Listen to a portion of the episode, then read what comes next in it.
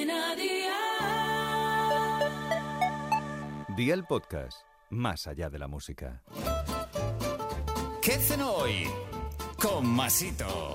Hola familia, vamos a preparar un delicioso revuelto de habas y guisantes que se hace en un abrir y cerrar de ojos y que está para chuparse los dedos. Así que vea por la libreta y toma nota de los ingredientes que te doy la receta. 4 huevos grandes, medio kilo de guisantes congelados, un cuarto de kilo de habas congeladas, aceite de oliva virgen extra, sal y una cebolla grandecita. ¿Empezamos con la preparación? Pues venga, ¡al lío!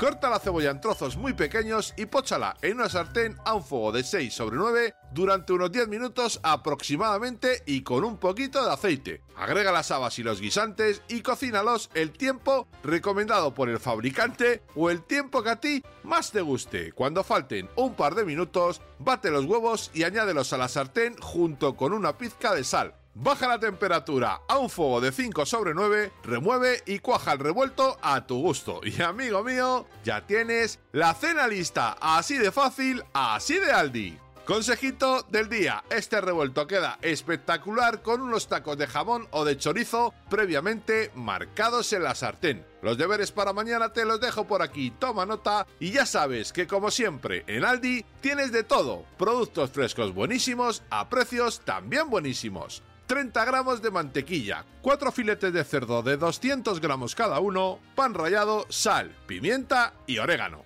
Espero y deseo que te haya gustado esta nueva receta y que te suscribas al podcast. Ya sabes que es gratuito. No olvides compartirlo con tus familiares y amigos y te espero mañana. Recuerda, paso lista.